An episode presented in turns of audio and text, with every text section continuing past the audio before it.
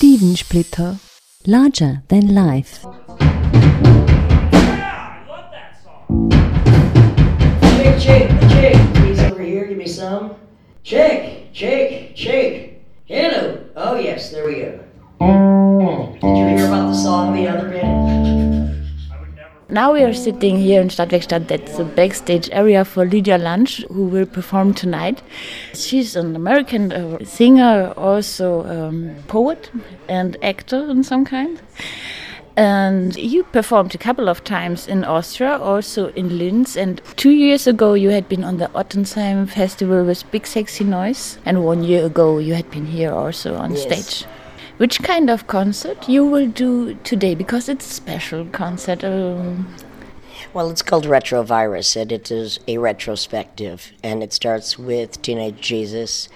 Uh, and goes through not all of my career because I've been performing for 36 years, but Teenage Jesus, Eight Eyed Spy, Shotgun Wedding, uh, even Alice Cooper, a song by Suicide, um, Big Sexy Noise. So we go through a good range of my catalog, uh, hence the title Retro Virus.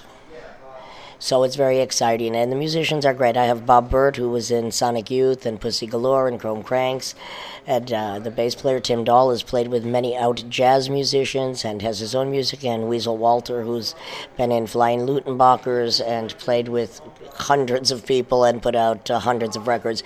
A master of no wave, so it's a very exciting concert for me. I think you got me on this Ottensheim festival with one song. Um, you played with Big Sexy Noise, and the catchy title is "Your Love Don't Pay My Rent," and this uh, lyric part, "Your love don't pay my fucking rent." Yeah. and I think it's about independency. And can you tell something about this? Well, of course. I mean, it's a song about you know you you've ate all my food, you did all my drugs, you broke my TV, tripping over your boots. Your love don't pay my rent. It's like you've done enough disaster. No, you can't have a smoke. Uh, I won't call you a cab. It's about just refusing uh, someone who's taking advantage of your generosity. And I think a lot of women need to say this. It's like, hey, pay. Especially look, if women date musicians, they're always broke. Don't date a musician. Find someone who can pay the rent. Allow me to introduce this next little anti love song. Now, I know some of you. You're probably a lot like me. Now, maybe it wasn't yesterday or last week. Maybe it was last year or it's going to be tomorrow or next month. But you're going to wake up with a beautiful man beside you and you're going to think, get the fuck out of my house, bitch. What the hell have I been thinking? Now, you know those pretty boys they usually are spliff smoking, beer drinking, internet porn addicted, video playing, all your motherfucking food eating, no rent paying, not gainfully employed kind of bitch boys?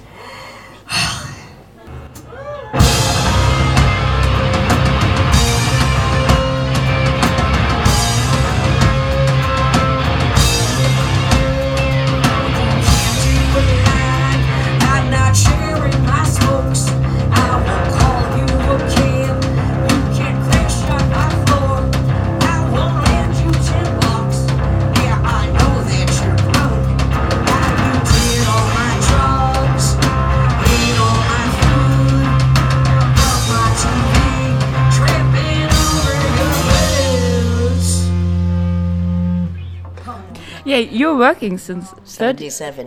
1977. as a musician and in this music business, I think you should be a role model for emancipated girls or women who work on stage. And if I ask you which things had been important, which had been good or hard to learn as female artists, I think What's the biggest prejudice is in literature.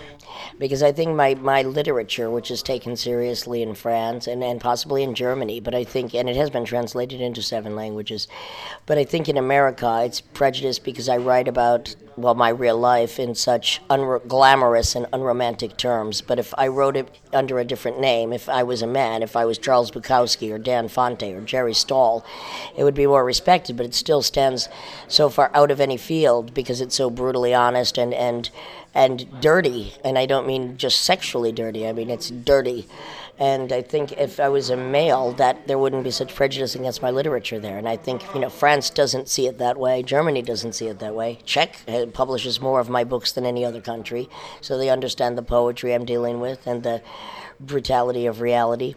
Um, but as far as in music, I mean, I think that women, if they want any lesson from me, it's don't go into music, go into science, go into architecture, get a, go into law, go into something else that can have a beneficial effect on society, not just another uh, useless pursuit of entertainment. And I mean, if you don't have a vision, don't give it a sound. There's enough music out there. There's not enough female scientists or female doctors or female architects or any number of other things in a professional field. I think if you want to do music, you should do music, but consider it what it mostly is a hobby, unless it's something that's in your blood that is so irritating that if you don't get out, you're going to you're going to damage yourself or someone else. Otherwise, think about the future because it's very difficult. I mean, if I wasn't so organized, I've been homeless many times in my adult life. Now I'm on a permanent rent strike. That's not an easy thing to maintain without living in a squat, which I don't. Um, it's a very difficult life to maintain. First of all, the life on the road takes its toll, although I know I don't look it at 54, but I'm a special case. Um, you dropped your hat. um, uh, I just think it's too. It's it's brutal. It's exhausting. It's uh, you really have to be dedicated to it. You have to plan far in advance. You have to be willing to do the same. I don't do the same music over and over, but I'm on the same road over and over because that's where the people are that need to hear what I say.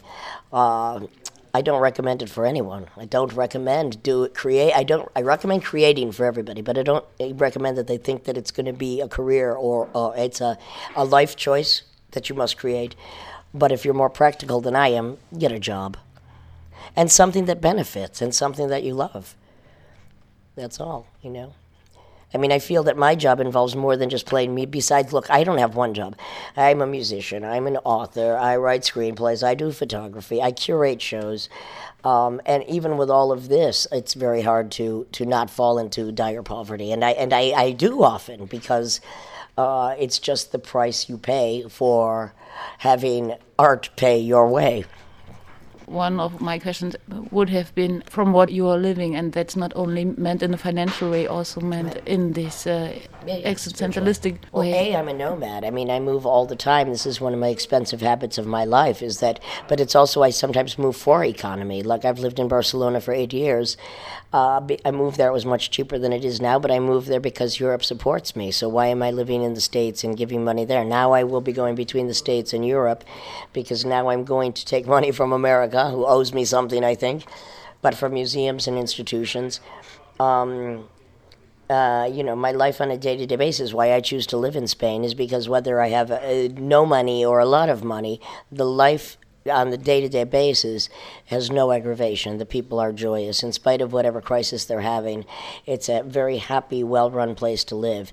And, and when you deal with heavy subjects and you deal with obsession and dark politics, and you're obsessed by the bully that is America and its war whoring genocidal ways, and you can't stop talking about it for your entire life, then for me to find balance, I go to a place where A, I don't speak the language even after eight years because I, I, I don't want to, I want, I enjoy my outsider status there.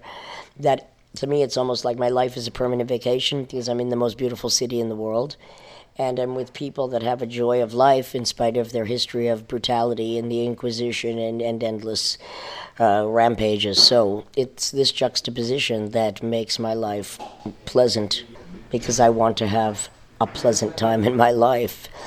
And I do. I'm a hedonist. Come on. It's a pleasure.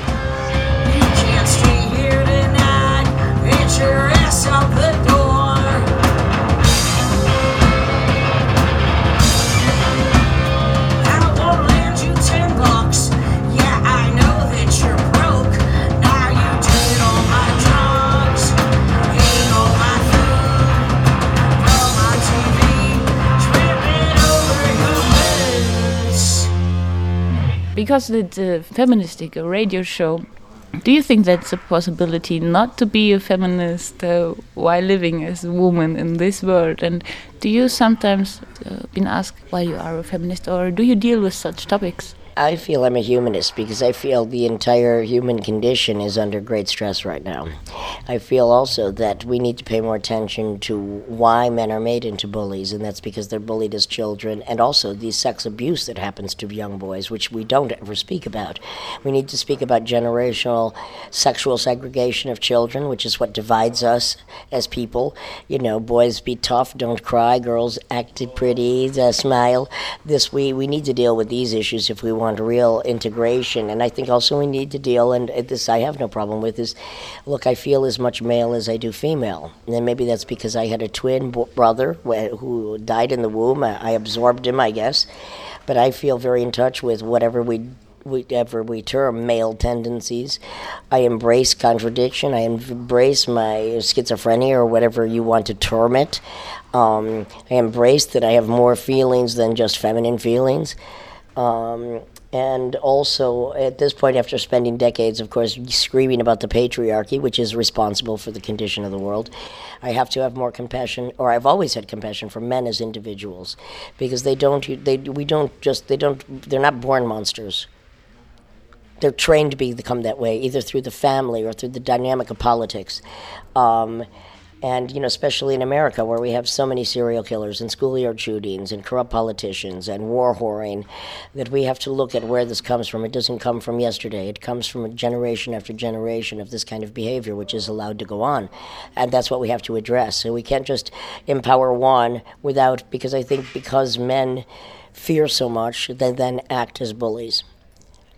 Whereas when women fear they go they go inward. When men fear they go outward and that's what's interesting about me because I guess uh, after the trauma of my birth and life, I went outward, which is a very male thing to do. I, I went screaming outward. I didn't go with the knife inward.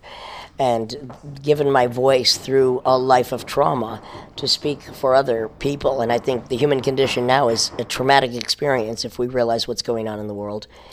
I mean, you can have your own little utopia and say that, well, right here, I mean, in Austria, of course, there's no war and everything's fine and the economy is working and blah, blah, blah.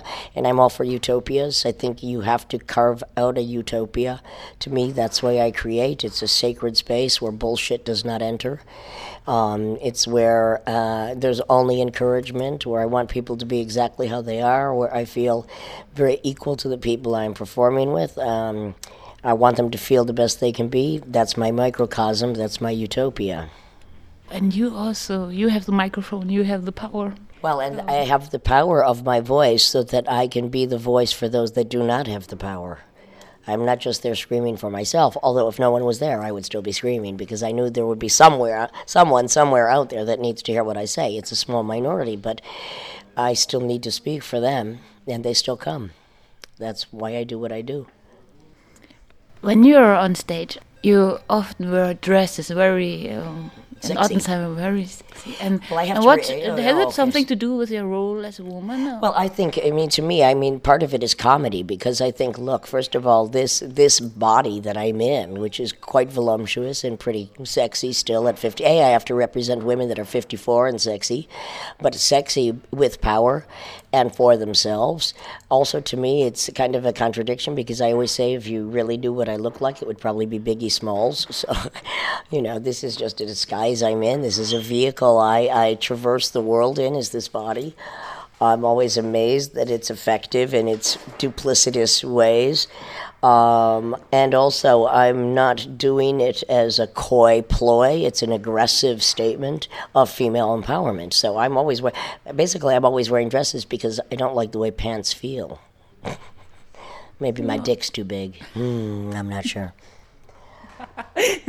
but also, I mean, and also, it's another thing too. It's that look, I am not the standard ideal of beauty, so I want to also show women that, look, I'm voluptuous. I'm not a skinny chick up there. I'm not uh, a perfect model face, body, or anything. And I want to show the women that they can own their sexuality, and it's not something they have to be silly about, but they can find power in it. We're sexual creatures. To deny that is foolishness. That's not what feminism means. It's not a denial of sexuality, it's a denial of the roles placed on our genders by misrepresentation.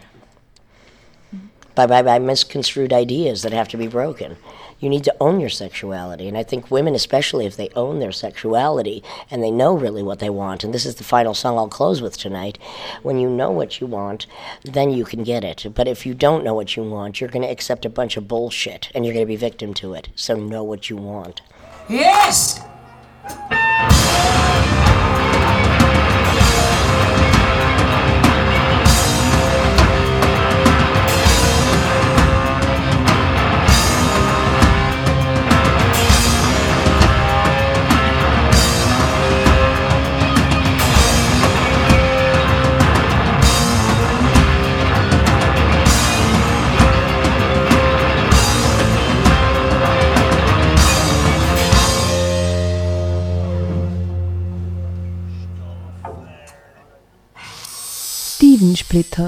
Larger than life.